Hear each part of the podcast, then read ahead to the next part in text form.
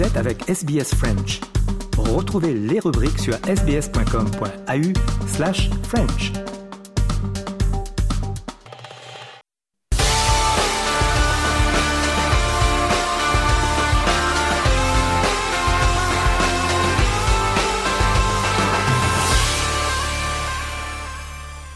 Le journal des sports de ce mardi avec tout d'abord le tennis. Le Canada remporte la Billie Jean Cup pour la première fois de son histoire et devient le 13e pays à soulever le trophée.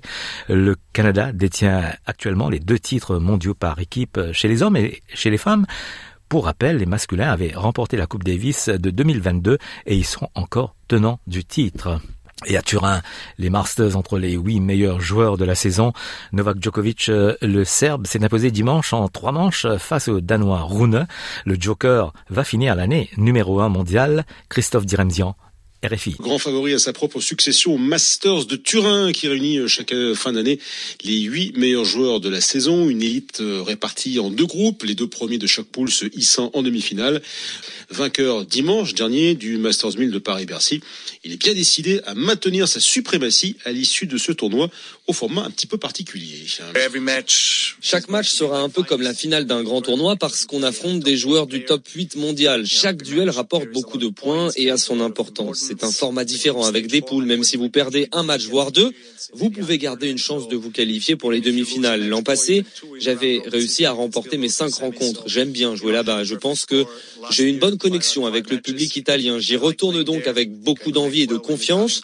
Je n'ai pas perdu un match depuis la finale de Wimbledon et je suis vraiment excité à l'idée de finir la saison en beauté en m'assurant à Turin la place de numéro un mondial et avec l'espoir de remporter ensuite la Coupe Davis, qui est mon autre objectif principal.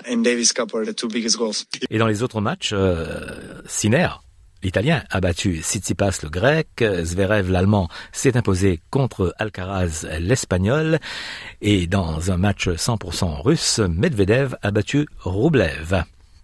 On passe au foot, la Ligue 1 en France avec le Paris Saint-Germain leader après les matchs du week-end et Lyon, lanterne rouge, a gagné son premier match de la saison. Raphaël Rennes. RFI. Un succès pour l'Olympique lyonnais. Dernier du classement, l'OL a dû attendre la douzième journée pour goûter à la victoire.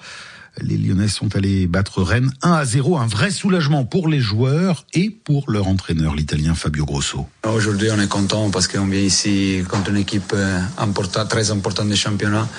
Et on arrive à faire un grand match. On arrive à mettre le cœur sur le terrain, on arrive à mettre euh, tout ce qu'on a dans le ventre et après au-dessus, on peut appuyer les autres choses. Mais c'était important de voir euh, les joueurs se battre sur le terrain, du début jusqu'à la fin, euh, pour aller chercher les points qui nous servent pour euh, remonter le classement. On ne peut pas le faire en petit peu de temps, il faudra du temps, mais c'est important, ça fait du bien, mais il faut le mettre maintenant à côté et travailler encore pour essayer d'améliorer encore les choses, beaucoup qu'il y a encore d'améliorer. L'Italien entraîneur de Lyon, Fabio Grosso, ce soir lance l'emporte à l'arraché au Stade Bollard. Tous les nordistes recevaient Marseille 1 à 0, but inscrit par Jonathan Grady dans les arrêts de jeu. Ce soir, le PSG est en tête du classement et compte désormais un point d'avance sur Nice. Suivent Monaco, Lille et Reims. En Angleterre, Manchester City, le leader, fait match nul avec Chelsea.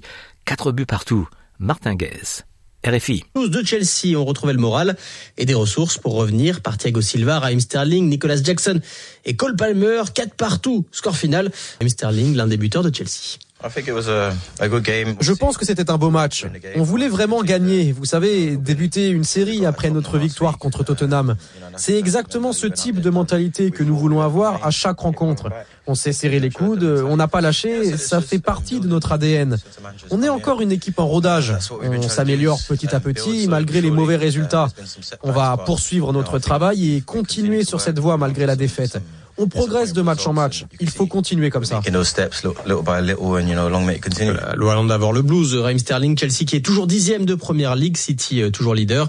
Avec un nouveau dauphin, on troque le bleu pour le rouge de Liverpool, vainqueur 3-0 de Brentford, avec un doublé euh, de l'Égyptien Mossala. En Espagne, Gérone est toujours en tête devant le Real Madrid, les deux équipes ayant gagné leur match. Gérone a battu Rayo Vallecano 2 buts à 1 et le Real Madrid s'est imposé contre Valence 5 buts à 1. Le FC Barcelone est à la troisième place. En Italie, l'Inter Milan est en tête après avoir battu Frosinone 2 buts à 0. En Écosse, le carton de Celtic contre Aberdeen, 6 buts à 0. Et Rangers, deuxième au classement, a battu Livingston 2 à 0. En Allemagne, le Bayer Leverkusen est en tête, comme nous l'explique euh, Hugo Moissonnier pour RFI. Euh, nouveau carton du Bayer Leverkusen qui... Euh, ne lâche pas sa première place, 11e journée de Bundesliga, succès 4 à 0 contre l'Union de Berlin, Mangara. L'équipe la plus belle à avoir joué sur cette saison en Bundesliga avec un Xavi Alonso franchement, elle est belle. Euh, et puis, que Chez Alonso qui, pour ceux qui n'auraient pas suivi les deux trois dernières années, ne joue plus. Hein. Il est sur le banc. De oui, oui, il est, il est l'entraîneur de cette équipe. Et puis bon, ils ont un bel attaquant qui marque but sur but, Boniface. C'est une équipe qui pratique un super football et qui malheureusement euh, fera n'arrivera pas à être championne parce qu'elle a un effectif trop court et que sur la durée, c'est toujours le Bayern qui gagne en Allemagne. C'est le drame de ce championnat. Et Boniface ira en jouer la Coupe d'Afrique avec euh, le Nigeria. Et Xabi Alonso a pratiquement un contrat qui l'attend déjà au Real. En Afrique, le Mamelody Sundowns a gagné la finale de la première édition de la Ligue africaine contre le Wydad de Casablanca, 2 buts à 0. À l'aller, c'était 2 à 1 en faveur des Marocains. Claire Bargelès, RFI. C'est une foule bleue et jaune déchaînée qui a rempli le stade Loftus de Pretoria et ses quelques 50 000 places. Vuvuzela et drapeau en main, les supporters comme Offense savourent d'être les premiers à inscrire leur nom sur ce nouveau trophée. Pour moi, on est la plus grosse équipe du continent. Enfin, on mérite notre titre et maintenant, on veut aussi s'emparer de la Ligue des Champions. C'est une bonne chose et on montre aux autres pays de l'Afrique subsaharienne que c'est possible de dominer le football continental. Les joueurs sud-africains ont pu compter sur ce douzième homme pour marquer les deux buts qui leur ont permis de dominer l'adversaire marocain, comme le souligne le capitaine des Mamelody Sundowns, Tembazwane. Ça fait toujours du bien de voir nos supporters venir en nombre. On sait qu'à chaque fois qu'ils sont là, ils nous poussent à fond et de les voir heureux aujourd'hui, ça nous rend aussi heureux. C'est ça qu'on voulait. C'est le meilleur sentiment possible. Une poignée de spectateurs en rouge et blanc avait aussi répondu présent pour encourager le Wydad. À la sortie, c'est la déception, mais pas vraiment la surprise du côté d'Aziz. C'était un peu prévisible, ils ont joué mieux que nous, euh, largement mieux, ils méritaient de gagner. J'ai pratiquement pas vu le, le Wydad devant, on n'était pas sur le terrain, carrément on n'était pas sur le terrain. Le Wydad remporte néanmoins pour se consoler 2 800 000 dollars pour avoir été finaliste. Les Sundowns, vainqueurs, empochent eux un chèque de 4 millions. Et on écoute maintenant la réaction euh, des supporters de Mamelody Sundowns.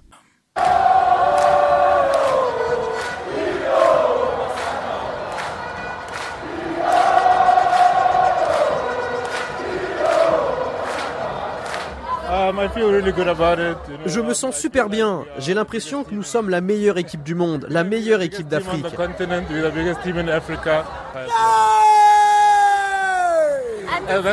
Voilà, c'est ça que je ressens.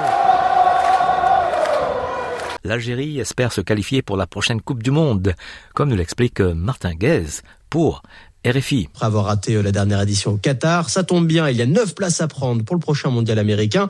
Début des qualifications ce vendredi, à domicile face à la Somalie pour les Fennecs. Un adversaire euh, largement à la portée des champions d'Afrique 2019, mais leur entraîneur Jamel, euh, Jamel Belmadi est chafouin cause de tous ces tourments, la pelouse du stade Nelson Mandela de Baraki, pourtant inaugurée en début d'année lors du Chêne. Ce stade qu'on nous avait présenté comme étant entre guillemets le stade de l'équipe nationale. Je pense que chaque pays a, un stade principal pour l'équipe nationale. Et quand je vous dis que les U17 ont joué largement plus que nous, que les clubs ont joué largement plus que nous, que les féminines ont joué largement plus que nous, alors qu'on disait que c'était notre stade. On devait s'entraîner mardi dessus, et de dessus. On va ni s'entraîner mardi, ni s'entraîner la veille. Et si on s'entraîne dessus, on va le, on va l'endommager. Domicile, ça veut dire quoi? T'es tes supporters et t'es avec tes repères, ton terrain, tu connais. Donc nous, on n'a pas ça. Le stade, euh, sans faire de polémique, ça sert à rien. Ça sert plus à rien, apparemment. Il n'est pas dans son état euh, le plus euh, adapté, on va dire, à un match l'équipe nationale. Voilà, il a du mal à prêter ses jouets, Jamel Belmadi, au, au micro de Sofiane Anani. On rappelle Algérie-Somalie, ce sera vendredi. Et puis les athlètes australiens ayant une chance de remporter une médaille d'or se préparent à participer aux Jeux du Pacifique aux îles Salomon dans l'espoir de se qualifier pour les JO de Paris en 2024. La compétition débutera le week-end prochain. 24 pays au total vont prendre part à ces Jeux du 19 novembre au 2 décembre prochain. Il s'agit du plus grand contingent d'athlètes australiens jamais envoyés aux championnats régionaux avec une touche insulaire du Pacifique. Ce sera un événement captivant avec des sports comme le tennis, l'athlétisme, la natation, la boxe, le foot et le rugby. Et vous pouvez regarder la cérémonie d'ouverture sur NITV et les matchs diffusés en direct sur SBS On et Viceland. Voilà pour le journal des sports de ce mardi.